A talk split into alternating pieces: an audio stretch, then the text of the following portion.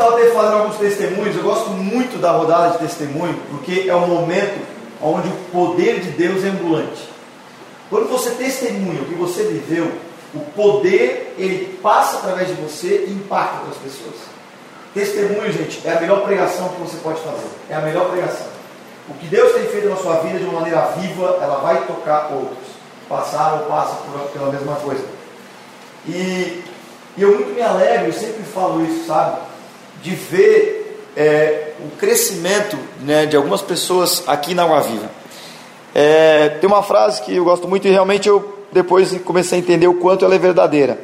Que diz assim: é, o crescimento espiritual de alguém é medido pelo crescimento do número de renúncias que essa pessoa faz. Ou seja, para você ver se a pessoa é, a maturidade espiritual dela tem crescido, a renúncia também das coisas tem crescido. É mais ou menos assim. É uma, isso é como se fosse uma prova dos nove. Assim, você vê. Se a pessoa tem renunciado muitas coisas, é sinal de que maturidade espiritual tem a vida. E eu tenho visto muitos jovens, né, de um ano e meio para cá, alguns com crescimento e muitas renúncias, outros que ainda titubeiam e acabam ficando no mesmo patamar. E assim vai ser o crescimento da tua vida. Assim como é o crescimento de muitos corpos. Estou dizendo que são todos, mas muitos corpos crescem assim. Então, é o momento de você escolher se você realmente quer permanecer com a sua vida numa mesmice, ou se a cada vez mais você quer crescer com o Senhor, você quer desfrutar daquilo que o Senhor tem para a sua vida. E, e até uma prova viva disso é o seguinte: eu estava, durante esse momento né, de louvor, adoração, muito gostoso que a gente estava, eu, eu estava ali no meio, eu estava contemplando, uma hora em silêncio, eu estava contemplando o poder. Havia poder. Deus estava derramando uma unção de poder nesse lugar. E eu via o poder descendo. Eu via Deus querendo batizar no Espírito Santo algumas pessoas. Eu via é, o, o, Espírito Santo descendo com poder realmente nesse lugar, impactando algumas pessoas, falando. Via é, realmente. interessante que assim, é, até Deus me, né, nesse momento ele me deu uma direção para a gente orar no final do culto, com essa direção, mas eu via como se fosse aqui esse altar, assim, com fogo realmente, com fogo, aqui toda a frente aqui, ó. E pessoas que se aproximavam, estavam próximas a ele, estavam realmente pegando fogo, sabe? Via como se fossem tochas humanas. Então o fogo do Senhor realmente estava neste lugar e o Senhor estava derramando poder. É interessante porque assim, na medida que você começa a ter né, o mundo espiritual aberto e você passa a ter entendimento do que acontece no mundo espiritual e como ele incide no mundo natural, você passa a compreender as ações de Deus, algumas delas. E uma das coisas que eu digo é assim: às vezes Deus derrama uma unção de amor, às vezes Deus derrama uma unção de poder, que vem batismo no Espírito Santo, vem dons, vem é, é, realmente, que nem foi testemunhado, e, e eu naquele momento eu começava a ver as manifestações naturais do que eu estava vendo no mundo espiritual. Então daqui a pouco se levanta o Tatá, vem aqui à frente, e eu creio, foi de Deus, Deus trazendo revelação. E daqui a pouco outro jovem aqui no meio ali, o Espírito Santo caindo e trabalhando e manifestando nele, né, é, é, ação. Daqui a pouco eu vejo pessoas se levantando e orando por outras. E o Espírito Santo, na hora eu estava ali parado, vendo muitas coisas espirituais acontecendo. E aí eu abri os meus olhos e no mundo natural eu via outras acontecendo. E, e, gente, o mundo espiritual e o mundo natural, eles caminham em paralelo, mas eles têm momentos que eles se cruzam. Aquilo que a gente falava na administração da tarde com relação à família, tem tudo a ver o mundo espiritual com o natural. Aquilo que você, a palavra nos fala, aquilo que é ligado na terra, é ligado no céu. E desligado na terra, desligado no céu. Então, o que nós ligamos no mundo natural incide no mundo espiritual e vice-versa. Só que algumas pessoas, nesse momento, até como o próprio Tico falou ali, preferem às vezes a dar lugar ao descanso da carne. Então ficam no canto, ficam ali pensando na vida e tal, e deixam, gente, de aproveitar o banquete que o Senhor tem nos derramado, tem nos dado nesse lugar. O Senhor ele não vai pegar a tua voz e começar a falar. Ele não vai pegar você e colocar de, de, de pé. E eu sempre estimulo as pessoas assim, ó, busca o reino dos céus com intensidade. Quando você orar, ora com intensidade. Quando você proclamar, clama com intensidade. Independente de quem está do teu lado. Eu vejo muitas pessoas querendo ter experiência com Deus, mas elas não se propõem a tê-las. Então é importante você se propor para que o Espírito Santo faça. E numa ministração como nós tivemos, onde foi derramado poder, muitas vezes você não recebe, você não participa daquele banquete, simplesmente porque você não foi, você não pediu. Nem o testemunho do Justin, ali foi pedido cinco vezes, e peça. O próprio Jesus, esses dias eu postei uma leitura bíblica dinâmica sobre oração, ele, ele dá justamente o exemplo da parábola da, da, da mulher da viúva e o juiz. Que a viúva foi lá, pediu para o juiz e depois o juiz não deu, ela foi de novo, ela foi de novo, ela foi de novo, ela foi de novo. E o juiz falou: Tá bom, vou, atender logo o teu pedido para você parar de me empurrinhar. O próprio Jesus citou como exemplo de oração, dizendo que continua orando, continua clamando, continua pedindo. Insistência, perseverança, Deus também se agrada. Não, mas já pedi uma vez, não deu. Daniel, no livro de Daniel, tem uma passagem que fala que levou 21 dias para que a oração de Daniel fosse atendida. E ali está escrito que o que aconteceu? O príncipe da Pérsia, o que é um príncipe? Principados são potestades, são demônios. O príncipe da Pérsia estava lutando contra Miguel, o arcanjo Miguel. E essa batalha, depois que o arcanjo Miguel venceu no mundo espiritual, no mundo natural, foi incidido. Então isso tem tudo a ver, diretamente. E a palavra dessa noite também tem um pouco a ver com isso.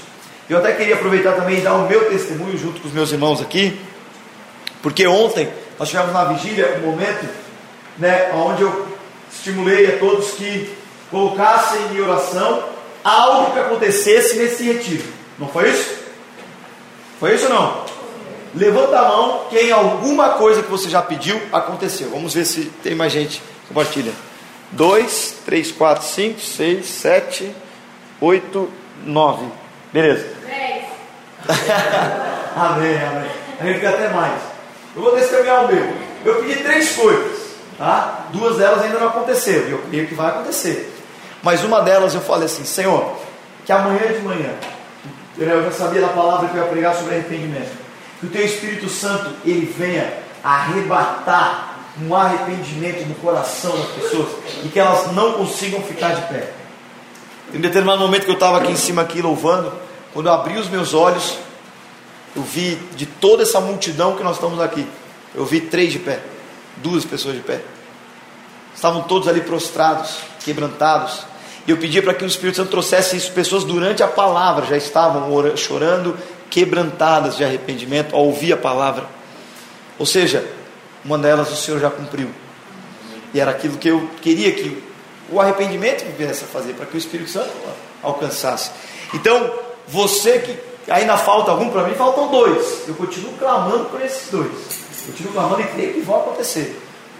É, clame também. Aquilo que você colocou, de repente você colocou uma coisa só e já aconteceu. Você colocou duas, uma aconteceu, outra não. Continue clamando. Amém? Pessoal, vamos abrir nossas Bíblias lá em Mateus capítulo 4.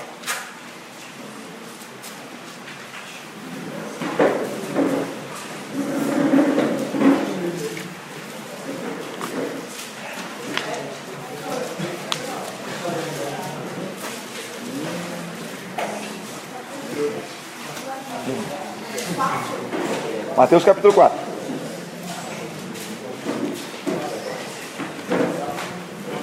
Esse é um texto, gente, que vai falar sobre as tentações de Jesus.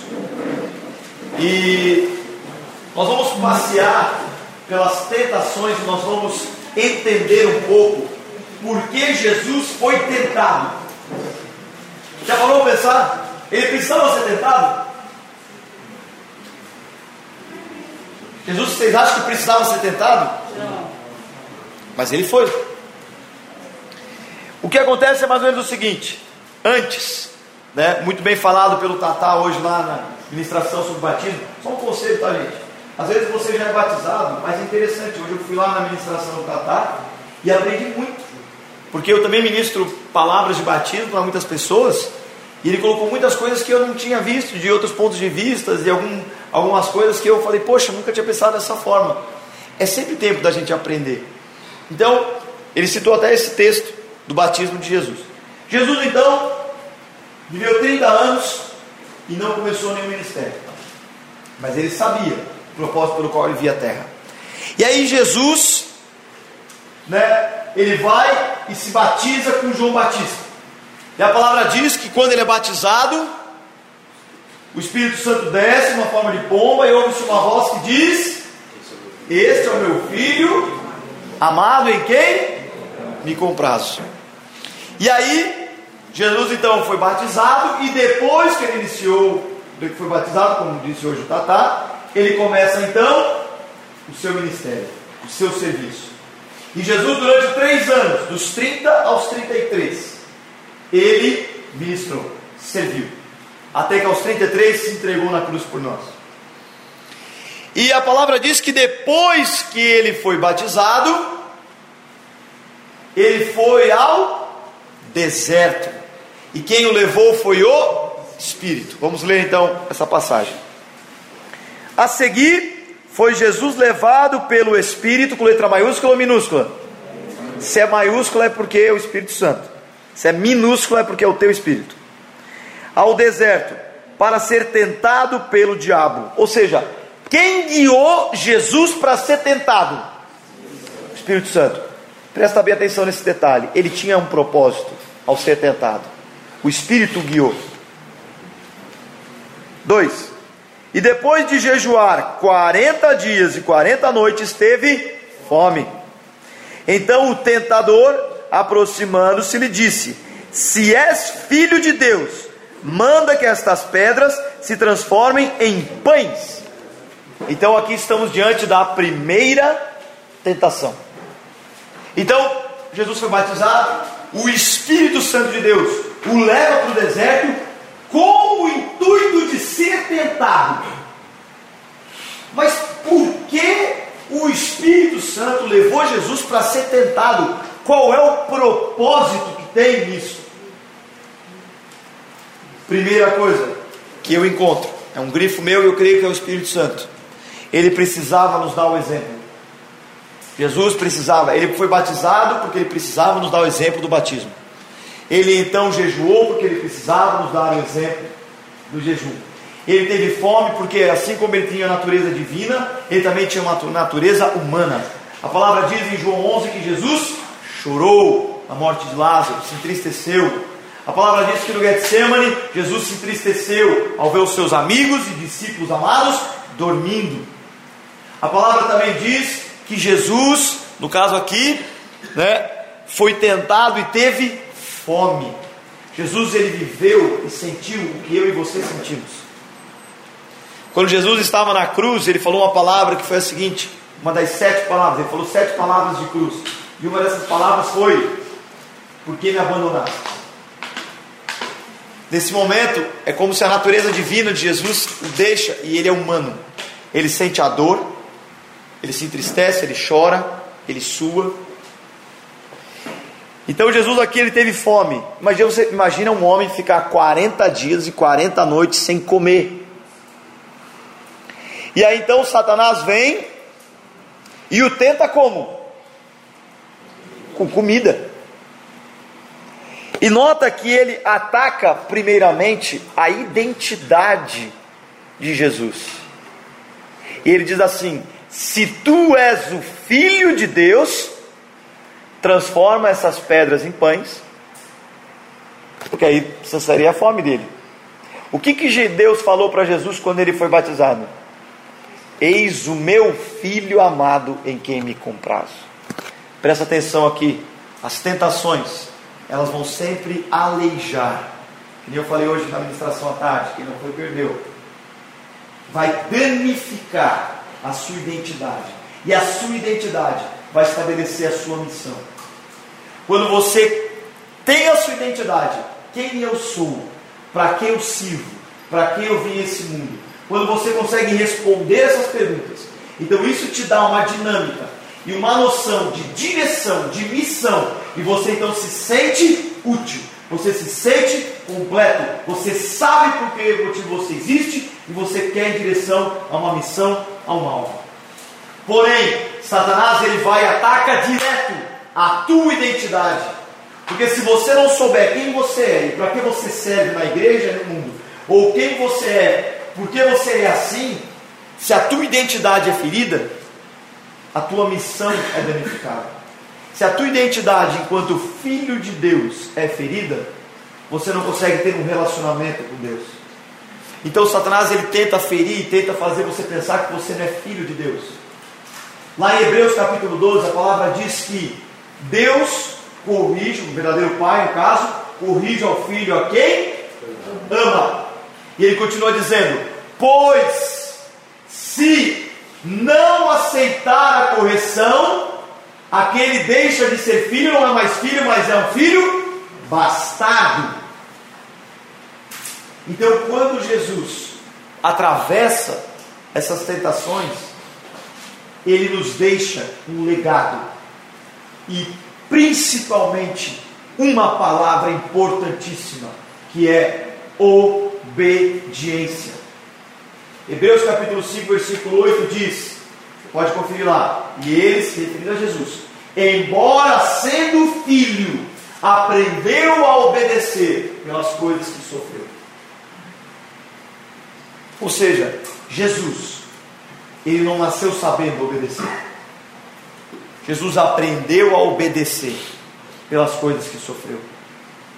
Vocês imaginam Jesus pequeno? A Bíblia não narra, mas a mãe, imagina, vez em quando, Jesus, não mexe aí, Jesus, não mexe aí. Daqui a pouco Jesus, não, não, não, falei para você, fica aí. Ele tem que ser educado. Você acha que ele já foi Jesus, uma criança de um ano? Não, mamãe.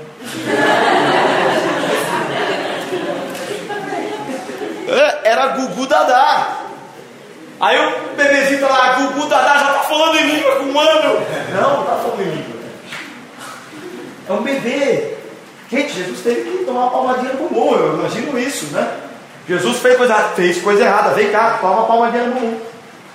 Ele foi criança, e foi educado. Agora, enquanto filho, ele aprendeu a obedecer a Deus pelas coisas que ele sofreu. E Deus ele faz isso com Jesus, porque ele fala: depois de Jesus vem 12 discípulos. E depois de 12 discípulos vem a, a humanidade toda. E nós estamos aí. E Jesus nos deixa, no que nós vamos ver aqui, cada tentação tem um sinal muito importante para a gente entender pelo que, que a gente passa. E nós vamos entender o propósito pelo qual as tentações de Jesus, como ele se defendeu, por que ele se defendeu dessa forma, para que a gente faça a mesma coisa. Só trazendo uma importante definição também. Vamos lá, cadê o Murilovski, estudioso do grego aí? Tentações, vamos lá. O que, que é tentações no grego? Tentações, gente, do grego é pôr à prova. Então, quando você é tentado, você é posto à prova. Pessoal, alguém me diga, por favor, aqui, Quantos aqui querem ser aprovados por Deus? Aprovados pelo Espírito Santo? Levanta a mão. É isso. O que vem antes da tua aprovação? A prova. Então, para que você seja aprovado por Deus, é necessário que antes você seja provado. E esse é o motivo pelo qual você e Jesus passam, e eu também, passamos pelas tentações. Então a primeira tentação, ele fala: se tu és, né, se és filho de Deus, manda que essas pedras se transformem em pães. E Jesus então responde: está escrito, não só de pão viverá o homem, mas de toda a palavra que procede da boca de Deus. Está lá em Deuteronômios capítulo 8, versículo 3. Ou seja, isso mostra que Jesus estudou as Escrituras.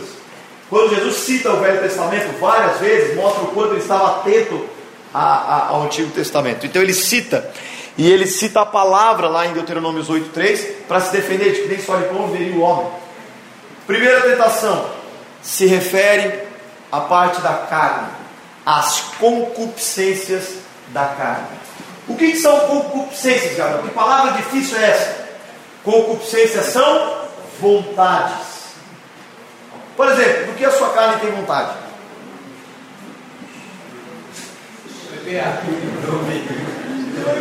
A aguinha está secando aqui, ó. Isso aqui alguém tem mais um pouquinho lá. A tua carne tem sono? Tem sono não? Então se você dá uma olhadinha pro lado, vê que alguém está no sono, dá um tá ligado. Lá, lá, lá o pessoal. É. Deixa eu só. Tá é? Tá bom nas costas. Acorda, tá ligado. Dá um tá ligado, dá um tá ligado mesmo.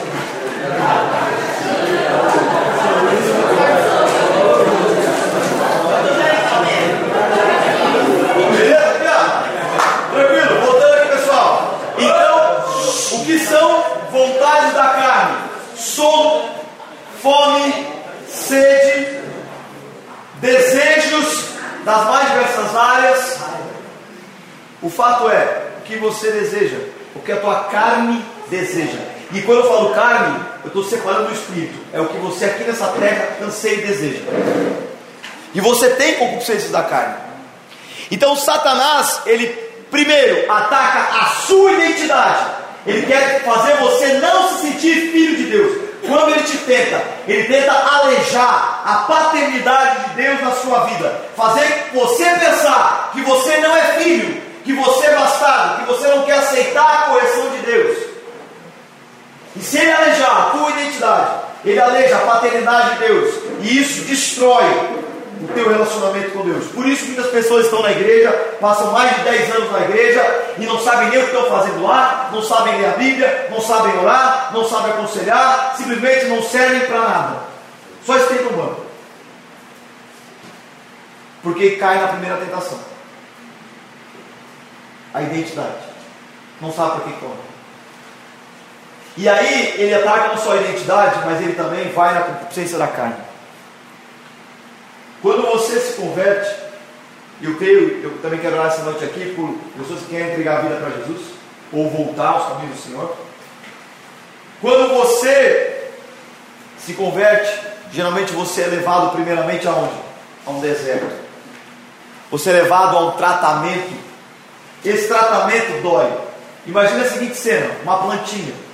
Já viu aquele cara que pega uma tesoura e dá uma podada na planta? Vai podando? Se você cortar para a plantinha, provavelmente a plantinha está fazendo assim, ai, dói.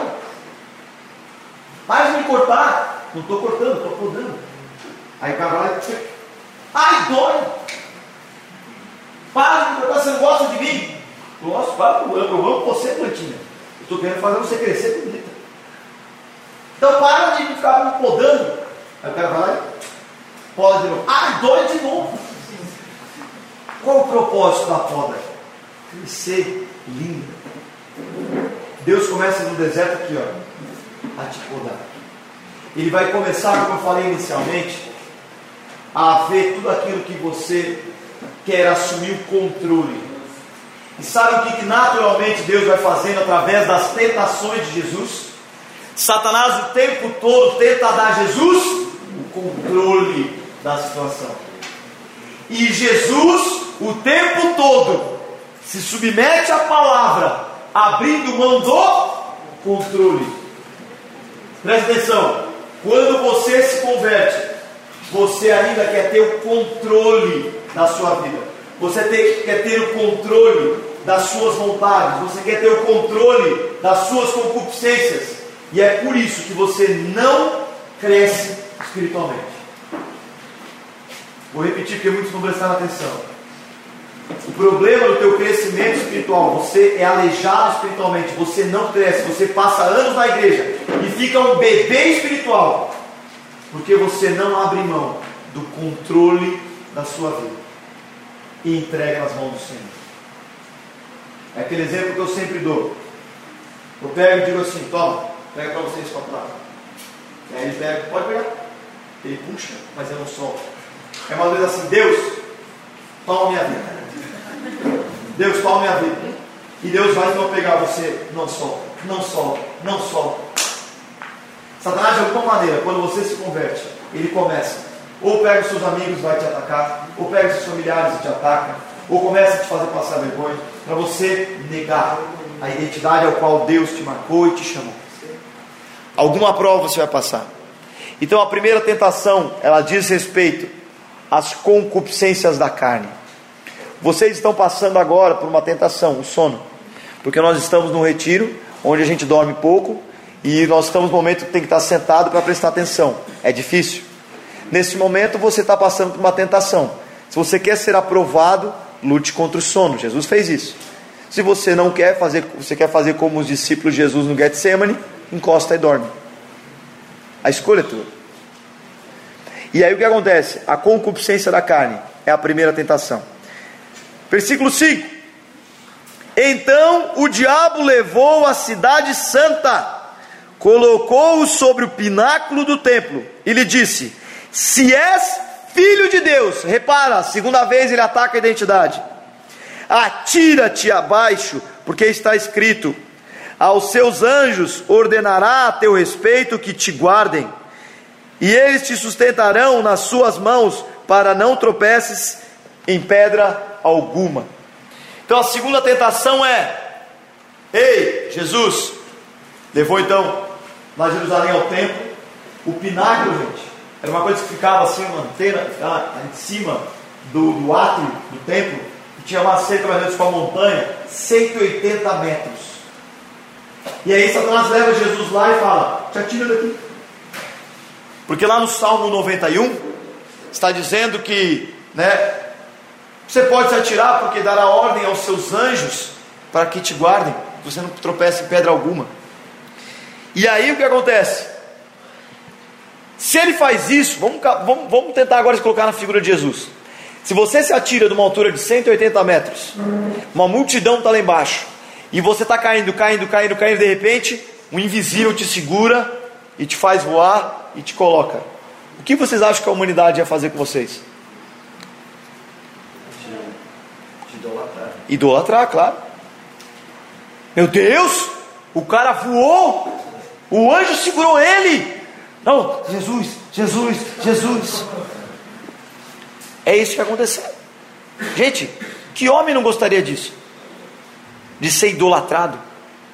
Quantos de nós aqui tem sonhos? Sonho de ser cantor famoso, sonho de ser um famoso no futebol, sonho de ser famoso, sei lá, numa empresa, no mundo empresarial, sonho de ser famoso nos negócios. Eu, eu fico me perguntando quantos cristãos estão no The Voice.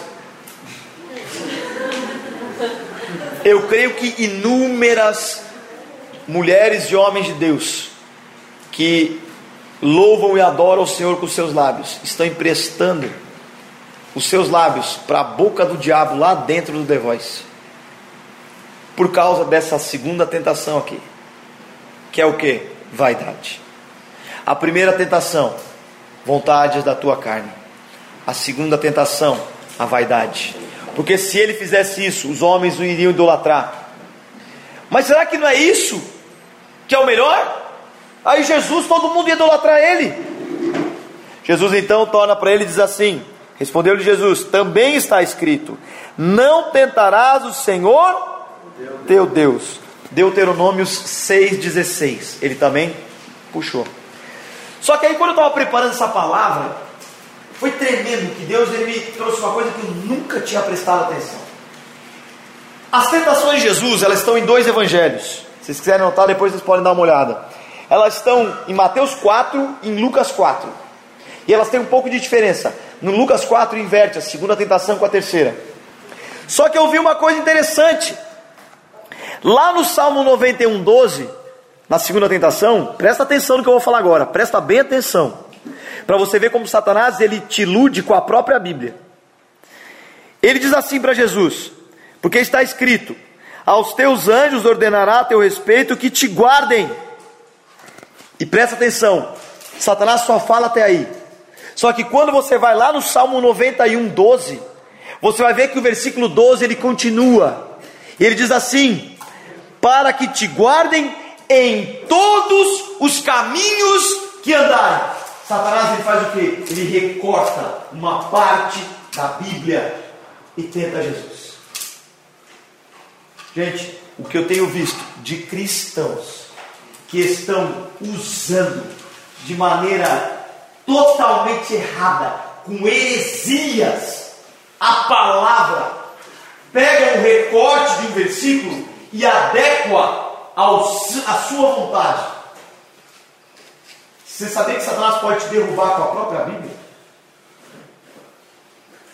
Por exemplo, né? Tem aquela. Ai, mas todas as coisas cooperam, né? Todas as coisas cooperam para o bem daqueles que amam a Deus.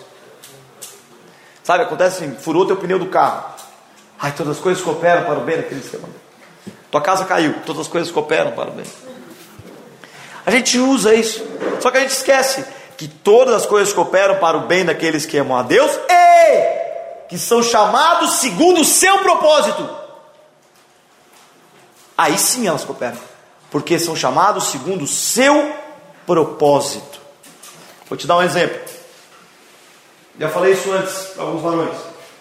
Quando eu estava esperando no Senhor, no início da caminhada, o que aconteceu? Estava até comentando esses dias. Com aquela coisa de você não querer esperar, você entrava numa igreja e você ficava olhando para o lado. Né? Quem será minha varoa? Quem será minha varoa? As varoas já chegam e falam assim, acho que aquele varão, aquele varão. Aí o que aconteceu? Na época do Orkut, isso era o primeiro ano. O que eu fazia? Eu entrava numa comunidade lá de uma igreja tal, né? E tentava achar ali, né? Acho que essa aqui é, essa aqui é Será que, claro, era Orkut a época, né? Agora o pessoal faz isso no Face, né? Faz isso em outro lugar. Mas assim, ó, claro que Deus veio tratar isso em mim. E para que eu não entendesse que não era com a minha mão as coisas, que era o tempo dele. Mas uma coisa que me ajudou muito a descansar, foi passando por essas tentações, foi um dia que o Senhor me falou assim: Gabriel, foi lá pelo quarto ano de espera. Ele me disse assim: se você quiser, eu posso trazer a tua esposa. Mas, por enquanto, para que o meu reino cresça e que o meu evangelho seja divulgado, eu necessito que hoje você esteja assim. Aquilo ali me impactou, porque a vontade que eu, que eu tinha não era continuar esperando, era entrar no relacionamento. Só que eu, comovido por aquilo, eu falei: Cara, tu me ama tanto assim? E ele me falou com claras palavras: Gabriel, no meu, é, na, na, na minha noiva, na minha igreja hoje, tem faltado referências, tem faltado jovens e pessoas que se posicionem e que esperam verdadeiramente no Senhor. E eu fui entender então que eu estando solteiro, eu era muito mais útil para o crescimento do Evangelho. E a minha oração não foi traz minha varoa, traz minha varoa, traz minha varoa. A minha oração passou a ser outra. Passou a ser: Senhor, se para que o teu reino cresça, para que tua igreja invisível aumente, para que pessoas sejam impactadas e transformadas, é melhor que eu permaneça solteiro, então que eu permaneça solteiro. Se para que o teu reino cresça, é melhor então que eu esteja casado, então Senhor, traga minha varoa para que então eu case. É quase como se fizesse essa oração, Senhor, se para o teu reino crescer, eu tenho que perder uma perna, corta minha perna. Uma vez a minha casa foi roubada no Rio Grande do Sul e eu não entendi o porquê. Para resumir a história, fui ter que transferir para uma outra casa que o clube me alugou. Lá tinha uma mulher e lá ela se converteu, toda a família dela se converteu. E o Senhor então respondeu: Mais vale a tua casa roubada ou mais vale cinco almas preciosas para o reino? E assim nós devemos viver. Se realmente você está disposto a abrir mão do controle da sua vida, para que Cristo se aperfeiçoe na sua fraqueza, na sua tentação, é necessário que você tome essa decisão. Senhor, eu abro mão do controle. Senhor, se é necessário então que eu perca um carro para que almas sejam ganha, então que eu perca um carro. Senhor, se é necessário que eu perca uma casa para que almas sejam ganha, então que eu perca uma casa. Você é capaz de fazer essa oração?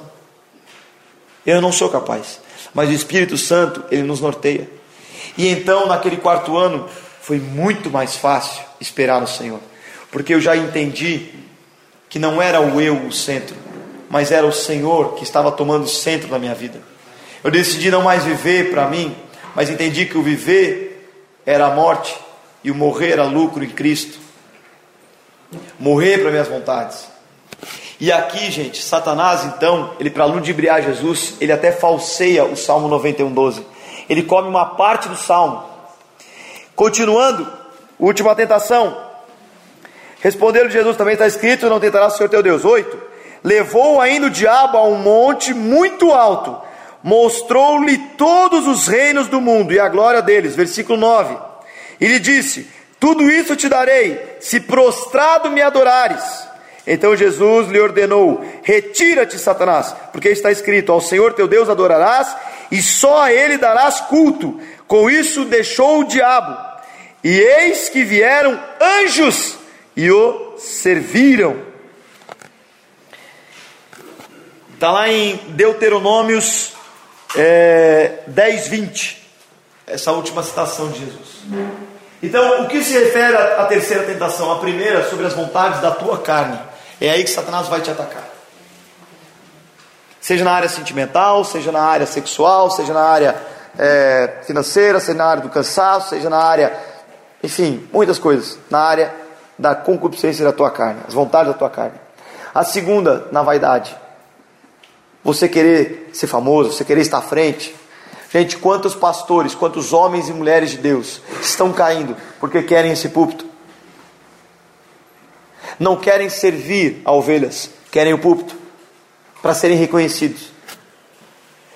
E necessitam ser reconhecidos como pastores ou como líderes, muito mais para agradar uma vaidade ou um ego, do que propriamente por querer ansiar cuidar de almas. E essa terceira tentação, ela se refere a um outro tipo de vaidade, mas é a soberba dos olhos, o poder. Jesus, se você se dobrar e se prostrar perante aqui eu, eu te dou o mundo, eu vou te dar o mundo.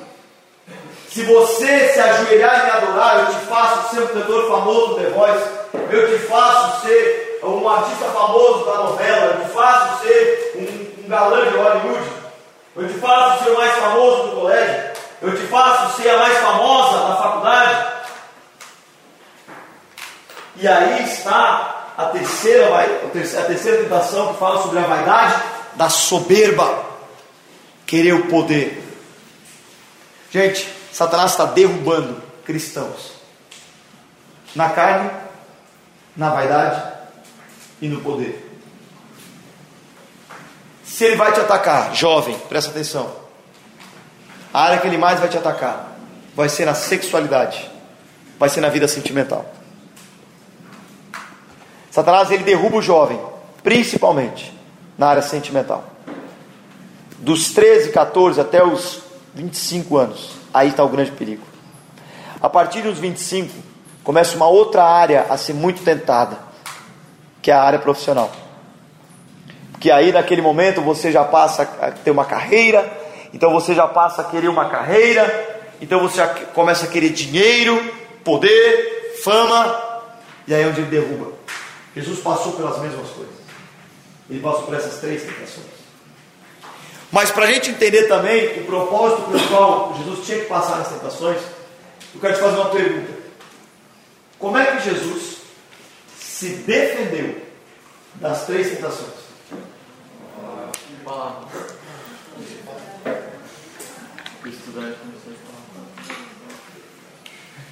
Jesus se defendeu muito bem com a palavra. A palavra, presta bem atenção no que eu vou te falar, porque foi algo que o Espírito Santo me trouxe ao coração quando eu preparava essa palavra. No momento em que Jesus é tentado, e ele, ele é Deus. Jesus é Deus. Ele poderia simplesmente falar assim: pá, sai daqui, Satanás. E aí você isso aí. Mas ele não fez isso. Ele se despiu do controle. Ele se rebaixou da sua divindade que estava sobre ele. Enquanto homem, ele se escondeu atrás da palavra ele se sujeitou, ele desceu ao degrau de estar abaixo da palavra. Ou seja, nas três tentações, Satanás tentou fazer o que com Jesus? Toma o controle. Toma o controle da sua carne. Toma o controle da sua vaidade. Toma o controle do seu poder. Toma o controle. E Jesus fala assim: Não quero controle. Defende-se com a palavra. Eu sou um homem. Toma o controle. Olha a palavra. Não quero. Sabe o que, impede você de crescer espiritualmente? Dificuldade de renunciar. Dificuldade de renunciar o controle. Se você reparar na tua caminhada cristã ultimamente, Deus tem te dado muitos controles. Você tem tido muita oportunidade de ter controle aqui nessa terra. Controle na sua área sentimental, profissional, financeira, familiar, controle. E é essa tentação que aí mesmo Deus vai ver a tua maturidade. Até que ponto você está disposto a abrir mão desse controle e deixar realmente Deus guiar. E gente, é difícil. Eu falo por mim. Ano passado eu vivi uma, um esfriamento na minha vida espiritual. Ela veio crescendo, crescendo desde 2006 quando me converti para valer. Ano passado ela estabilizou. Eu até diria que ela baixou um pouco. Meu tempo de oração caiu, meu tempo de leitura caiu. E foi por causa da tentação na área profissional. É tão suave o veneno que a gente não percebe. E quando a gente quer ter o controle da situação, o controle de você poder decidir uma proposta. Eu tive sondagem da Chapecoense ir para a Chapecoense. Eu tive sondagem do Havaí.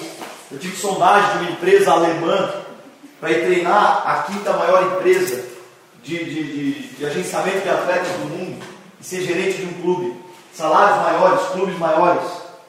Gente, em todas, Deus deu direção para declinar.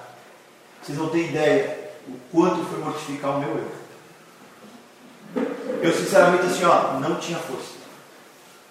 Eu fiz isso por obediência, sem entender o porquê, sem imaginar porque aquilo seria melhor. E vou dizer, eu quase, de certa forma, caí. Abri mão da obra que Deus estava fazendo para seguir na minha área profissional. É difícil, gente. Eu não sei por qual tentação você está passando, mas o que eu quero te dizer é que Deus está te desafiando a abrir mão do controle da situação. E Ele quer que você dê o controle a Ele.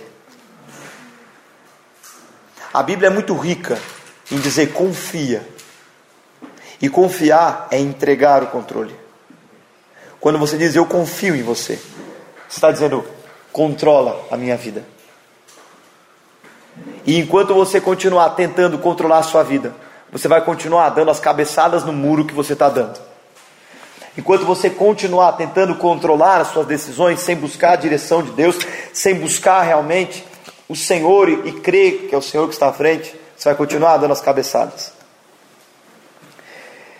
Quando Jesus ele se defende com a palavra, ele nega o controle e o poder, ele se submete à Escritura. Jesus se coloca abaixo da Escritura. Enquanto o que, que a maioria de nós faz? Utiliza qualquer versículo para trazer o controle e o poder para nós. A gente manipula a escritura para que a gente se convença de poder fazer alguma coisa. Por exemplo, Gabriel, mas por que, que não isso aqui eu vou fazer? Ah, mas olha lá, Gabriel, está escrito jovem, aproveita a tua mocidade. Eu tenho que aproveitar a minha mocidade. Mas aí eu tenho que vir com a palavra de novo. Mas lembra-te que tudo que fizerdes, prestarás conta. Gente, Eclesiastes fala muito sobre isso. E terminando aqui, é muito comum, gente, a gente colocar a nossa vontade, a nossa concupiscência da carne, a nossa vaidade e a nossa vontade de controle e poder acima da vontade de Deus. É muito comum isso. Você vai se deparar com isso durante toda a sua caminhada cristã. Em estágios diferentes. Na sua adolescência, você vai ver o que? Um emprego, uma faculdade, um namoro. Quando você fica mais velho, você já se casa. É depois do casamento, é o trabalho, é o filho, e que escola eu coloco filho, mudo de cidade, mudo de cidade, o que eu faço com minha família, como é que eu lido com a minha sogra, como é que eu lido com meus, meus filhos, assim vai. Gente, são várias etapas. Daqui a pouco você é pai e mãe, você tem filhos que estão nas drogas, você tem filhos que estão se perdendo, é outro espinho na carne?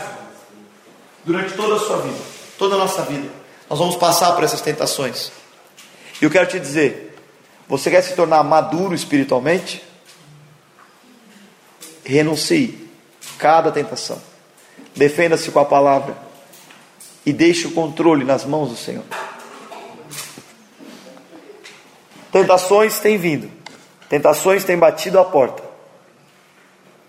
E enquanto você colocar, sujeitar e usar a Escritura, colocar a Escritura abaixo da sua vontade, para justificar a sua vontade, você vai continuar dando com a cabeça no mundo. Enquanto você usar a Escritura para defender-se das tentações, se colocando abaixo da Escritura, como exemplo que Jesus nos deixou, você vai estar abrindo mão do controle. E aí sim o Espírito Santo vai poder reinar e operar na sua vida. Fechando aqui, eu queria convidar todos para que a gente tivesse um momento que o Espírito Santo me dirigiu quando a gente estava ainda no momento de louvor e adoração. E eu vou querer convidar, nós vamos fazer isso, tá? Sem conversar muito. Não vamos deixar que o Espírito Santo perca esse momento. Mas Jesus, enquanto nosso líder, ele nos deixou um exemplo a ser seguido de alguém que abriu mão do controle e se entregou por nós. Ele venceu as tentações para nos deixar um exemplo. Ele venceu a cruz para nos deixar um exemplo, para que hoje eu e você pudéssemos ter vida eterna. Se ele não fizesse isso, a gente não tinha vida eterna. E Deus tem chamado algumas pessoas aqui da Água Viva e de outras igrejas, seja de Pouso Alegre e outras, para liderar, para abrir mão da sua vida e do seu controle, para começar a morrer por outros. Eu costumo dizer que quando eu vou a retiro, eu sinto saudade de estar no lugar de vocês. Realmente sim. De estar sentado no banquinho, podendo ouvir, podendo ser ministrado.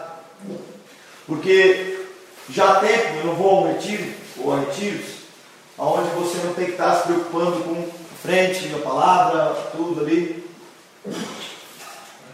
Porque a partir do momento que você decide e você passa a servir, você esquece do seu eu. E o mais impressionante, gente, é que realmente Deus vai lá e sempre te surpreende, se revela, se manifesta a você. Como diz lá em 2 Coríntios capítulo 1, versículo 4, à medida que você passa a consolar outros, o Espírito Santo, numa dinâmica, te consola.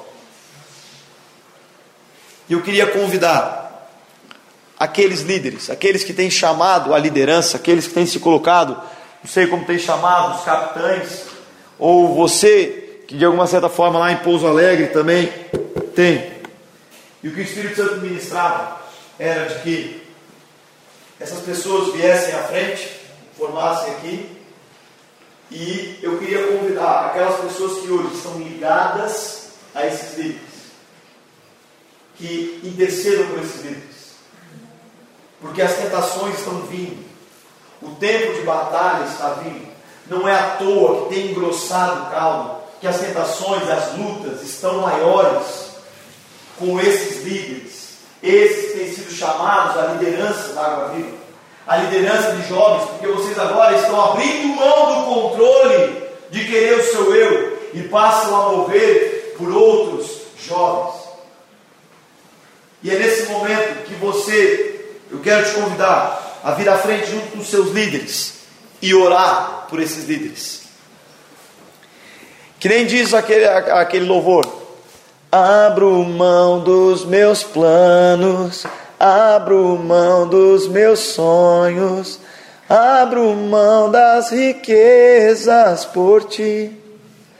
Realmente, é abrir mão, abrir mão do controle renúncias. Assim você cresce espiritualmente. Para esse mundo, não há crescimento. Jesus não foi grande gente. Jesus foi cuspido na cruz e ele nos deixa um exemplo de ser servos e obedientes à Sua palavra. Eu queria chamar então que viesse aqui à frente. Vamos empurrar as cadeiras para trás. Eu queria convidar que viesse aqui à frente então os líderes se colocassem aqui na frente por enquanto.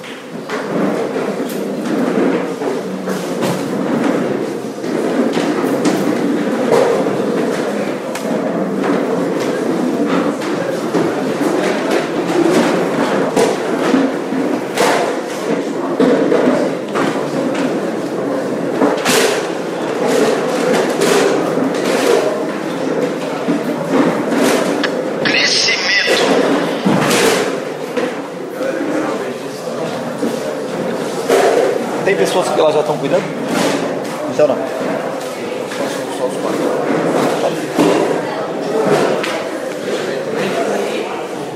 Oi? Também, também. Eu queria também convidar, eu não sei quem que é a líder lá de Pouso Alegre também que viesse à frente. Se tiver mais algum outro líder, se tivesse algum outro líder também que de alguma outra denominação que está aqui com alguém que também viesse à frente.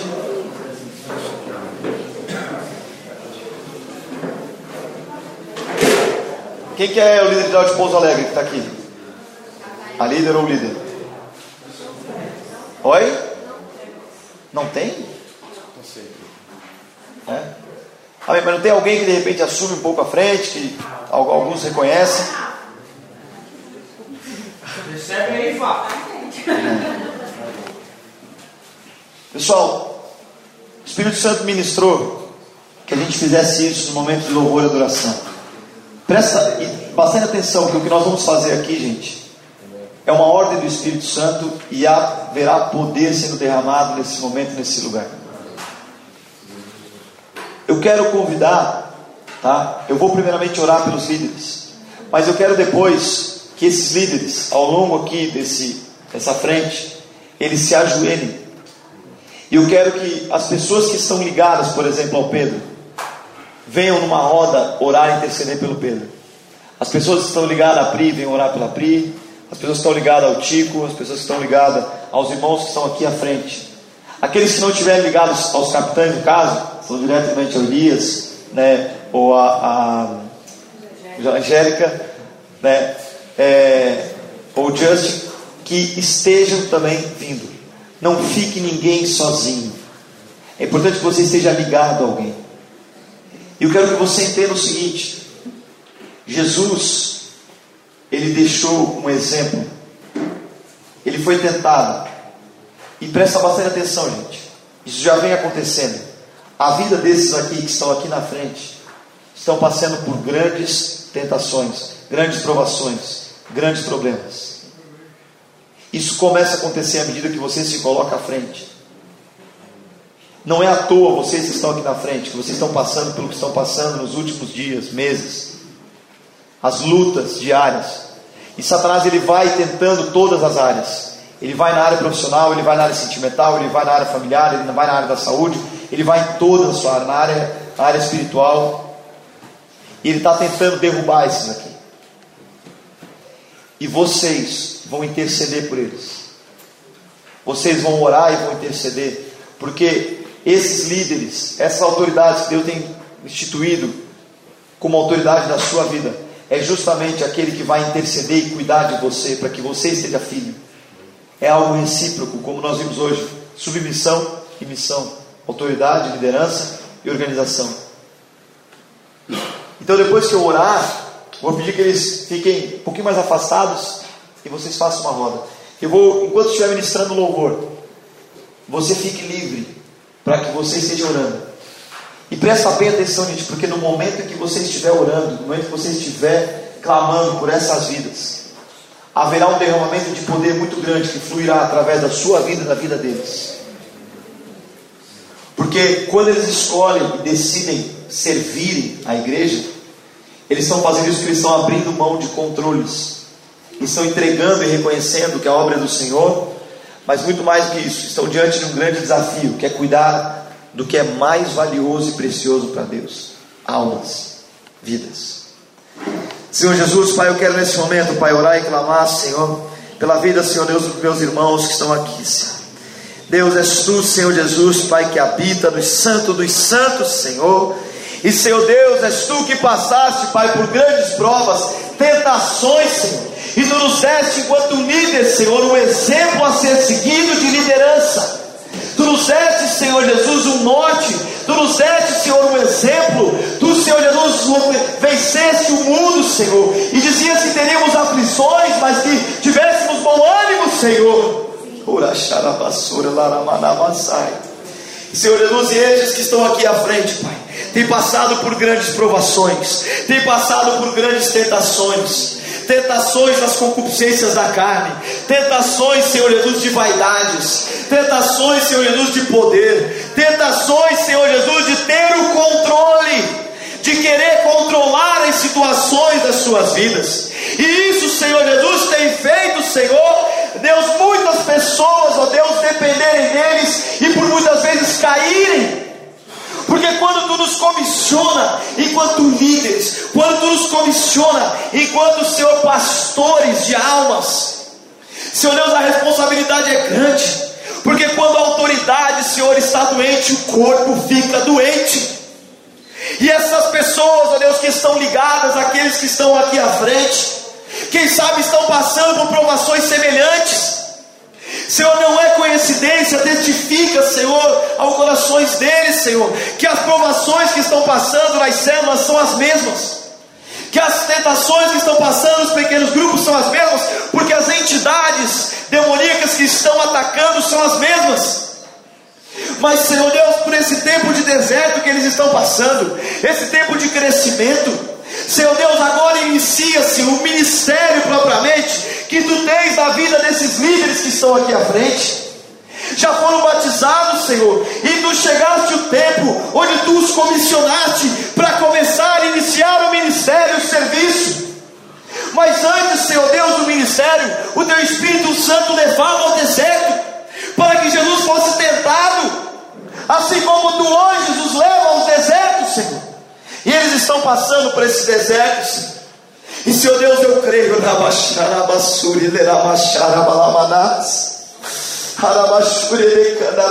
o Espírito Santo está me dizendo: vocês que estão à frente clamaram por renovo, vocês sentirão o renovo agora. Vários que estão aqui à frente, o Espírito Santo explica que clamavam por renovo, estavam cansados, estavam desgastados, estavam muitas vezes passando por dificuldades e perdendo fé, irritados.